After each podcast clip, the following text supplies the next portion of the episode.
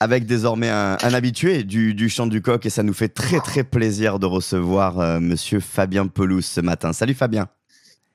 Salut, salut à tous.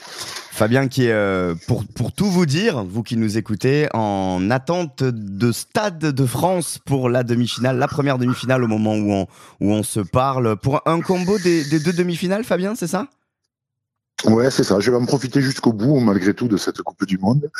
Voilà, j'avais prévu de faire les, les, phases finales et, euh, euh, et, donc je, vais aller jusqu'au bout. Eh ben, tu, as, tu as bien raison. Avant de, d'entamer notre, notre discussion autour de la deuxième demi-finale entre, entre l'Angleterre et l'Afrique du Sud, un mot juste sur, euh, sur ce, ce 15 de France. On va pas forcément revenir sur ce qui s'est passé pendant France-Afrique du Sud, on en a parlé beaucoup, beaucoup, beaucoup. Un, un mot sur le après, si tu veux bien, Fabien.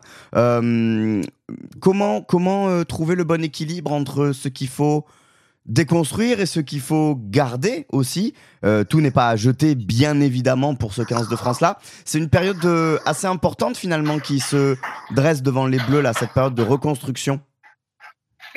Ouais, je sais pas s'il faut vraiment reconstruire parce qu'on part quand même sur des bases euh, qui sont très hautes. C'est pas parce qu'on a perdu un quart de finale qu'on est une mauvaise équipe, hein, bien au contraire, je trouve. Euh, voilà, on a on, était euh, au, moins au niveau de ces de ces Sud-Africaines, des Néo-Zélandais, des Irlandais. On l'a vu ces dernières semaines et ces dernières années. Donc voilà, on, on est, on est encore une, une des meilleures équipes euh, euh de, de la planète. Voilà, euh, je, je, crois qu'évidemment, il va y avoir des, des, des, évolutions dans le sens où il y a bah, déjà il y a des joueurs qui vont certainement arrêter, peu, c'est vrai, mais mais il y en a quand même qui euh, qui vont euh, qui vont arrêter. Donc il va falloir trouver d'autres d'autres euh, d'autres joueurs. Au niveau du staff évidemment ça va évoluer aussi parce qu'on le sait certains ont, choisi d'arrêter. Donc voilà il y a il y a il y a une suite logique et un cycle qui se termine. Mais mais je crois que la le, ce qui est quand même le plus important, c'est l'ossature de, de l'équipe qui va rester euh, en place parce que parce que ben, il n'y a pas de raison de la, de la changer. Donc euh, voilà, je crois qu'on va être plutôt dans la continuité que dans la déconstruction et la reconstruction. Ouais, ils sont, ils sont en plus euh, à un âge où, en tout cas les cadres, où ils pourront postuler encore hein, dans 4 ans en, en, Australie. Euh, Fabien, on va se projeter maintenant sur cette euh, deuxième demi-finale, celle qui remue un, un, petit peu le couteau dans la plaie quand même, puisque c'est celle où aurait pu dû peut-être figurer les, les Bleus. Cette Angleterre-Afrique du Sud, euh, arbitrée donc, et ça va et c'est une donnée importante de ce match quand même, par Ben O'Keefe, qui était déjà l'entraîneur du quart de finale de l'Afrique du Sud face aux Bleus. Un, mot sur ce match, un, mot sur ce match-là qui semble, allez, on va, comment le dire, promis sur le papier en tout cas aux Springboks, qui font office de, de favoris. Euh, néanmoins, toi, tu as suffisamment joué face aux Anglais pour savoir qu'il faut jamais, jamais, jamais les enterrer. Ben, et en plus, ça reste match rugby, donc euh, ça reste euh, quelque chose d'aléatoire. Mais, mais effectivement, ces Anglais ils ont l'habitude d'être, de, de, se mobiliser pour les grandes occasions, mais euh, mais euh, bon, je crois quand même qu'il y a un, vraiment un niveau d'écart entre entre ces, ces, deux équipes. Alors euh, bien sûr qu'il faut toujours se méfier d'une équipe anglaise, mais mais franchement, on a vu que contre euh, finalement sur ce début de Coupe du Monde. Euh, alors ils avaient des moments où ils étaient euh, irrésistibles, mais ces moments sont peu nombreux quand même. Et, et, ce qui me fait dire que pendant les moments où ils sont juste moyens, ben, c'est une équipe assez assez quelconque finalement. ils n'ont pas été très très rassurants sur l'ensemble de, la Coupe du Monde.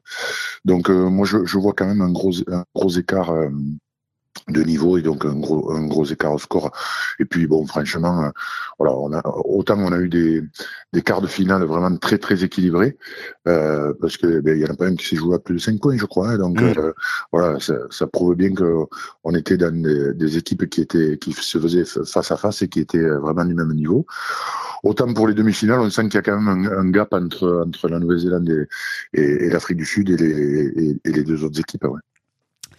Les compos sont, sont tombés, Fabien. Le, du côté de l'Afrique du Sud, on, on, ne change pas une équipe qui gagne, tout simplement. Euh, ça, ça, veut dire qu'ils vont utiliser, à ton avis, grosso modo, la même tactique. Et est-ce que les Anglais, c'est une des questions qu'on se pose, est-ce que les Anglais sont mieux armés que les Bleus, notamment sur ce qui a fait l'une des faiblesses du quart de finale côté équipe de France, à savoir les chandelles, les ballons hauts? Est-ce que tu trouves les Anglais armés à ce niveau-là pour répondre à ce que vont proposer Manili Bok, euh, Cobus Renak et, à la vitesse des ailes Ils vont pas jouer pareil. Ils vont pas jouer de la même façon contre les Anglais parce qu'ils ont voulu exploiter euh, ben, la faiblesse qu'ils avaient euh, qu'ils avaient euh, repérée hein, sur notre côté droit, côté, gauche pardon, par le jeu au pied. je pense qu'ils ils, travaillaient pas comme ça en fait. Ils travaillaient sur sur les faiblesses des adversaires et et je suis pas sûr qu'ils utilisent la même la même stratégie. Voilà, nous on avait euh, ben, ça s'est révélé vrai. Hein. On avait eu cette, cette, faiblesse. On avait peu de faiblesses dans cette équipe de France. Mais ça, effectivement, le jeu au pied sur sur notre ailier gauche, euh, ben, c'était une, faiblesse parce que euh, ben, il a, il a d'énormes d'énormes qualités. Mais c'est vrai que ben, le jeu au pied euh, c'est peut-être une de ses faiblesses ou là où sa seule faiblesse. Mais en tout cas. Je pense que les, Sud-Africains ne raisonnent pas comme ça en fait. Ils disent on a gagné comme ça, on va rejouer comme ça. Je pense qu'ils adoptent une stratégie vraiment très euh, très ciblée sur sur l'équipe qui joue et, non, je pense que le, le ben pour le coup la récupération sur jeu au pied pour de, de, la part des Irlandais elle est plutôt bonne. Donc je pense qu'ils vont partir sur une autre optique, peut-être garder le ballon et aller attaquer le, le centre du terrain avec des Irlandais ou ou peut-être même revenir plus près des plus près des des, des avants en, jouant ben, peut-être du jeu à une passe ou voilà on, va, on va découvrir ça, on va découvrir sur, sur quel mode ils sont, euh, ils sont partis en tout cas. Et côté anglais, pour, euh, pour terminer, quelle va être la clé, à ton avis, pour euh, résister, en tout cas le plus longtemps possible, à ces Sud-Africains? On sait qu'ils sont pas si mal que ça en mêlée, les Anglais. On sait qu'ils sont hyper pragmatiques au pied également. Ils ont, c'est une des équipes qui a, qui a allumé le plus de chandelles euh, depuis le début de la compétition.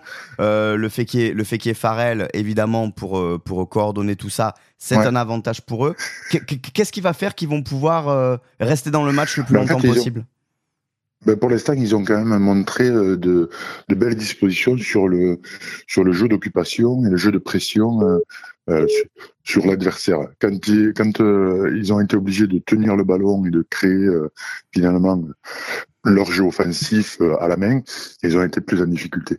Donc en fait, je pense qu'ils vont pas, ils vont, ils vont quand même rester sur ce, ce mode-là, hein, en essayant de mettre la pression sur sur euh, sur les sur les Sud-Africains. En plus, il risque de pleuvoir euh, au, au, Stade de France samedi. Je sais pas exactement quelle est la météo, mais bon, sur Paris, là, il pleut. Donc, euh, euh, je pense qu'ils ont, peut-être cette chance-là de rendre ce sport un peu aléatoire, dans le sens où euh, ben, euh, on, va, on, assister à beaucoup de jeux au pied, et peut-être que ça va, voilà, on est bien placé pour savoir que le, le, ballon il rebondit des fois dans un sens et dans l'autre, et ça fait de grosses différences quand même. Et, donc moi je, je, vois beaucoup de jeux au pied de la part des, des Anglais parce que finalement c'est le jeu qui les rassure et c'est le jeu qui leur permet finalement d'exprimer beaucoup de d'engagement physique sans, sans, que la technique vienne vraiment euh, rentrer en ligne de compte. Bon, en tout cas, euh, ce, qui, ce qui est sûr et, ce que, et le message que tu nous donnes, c'est que bon, malgré, malgré toutes ces clés de compréhension, devrait pas y avoir trop photo entre, entre l'Angleterre et, Moi, je, je vois plutôt un match comme ça, mais si je vois plutôt un match comme ça, mais après, vous savez, euh, voilà, ça reste, ça reste du rugby. Euh, il peut y avoir aussi des événements, il peut y avoir des cartons qui viennent changer un peu la donne. Euh, voilà, c'est des choses qui peuvent arriver et qui peuvent changer complètement le scénario. Mais euh, c'est vrai que sur le niveau qu'on a vu de ces deux équipes sur ce début de Coupe du Monde, on a quand même l'impression que les, les, euh, Sud-Africains sont quand même euh, nettement, nettement euh, supérieurs. Et ben voilà, l'expertise de Fabien Pelouse, donc évidemment légende du rugby français au micro du, du chant du coq. Merci beaucoup Fabien.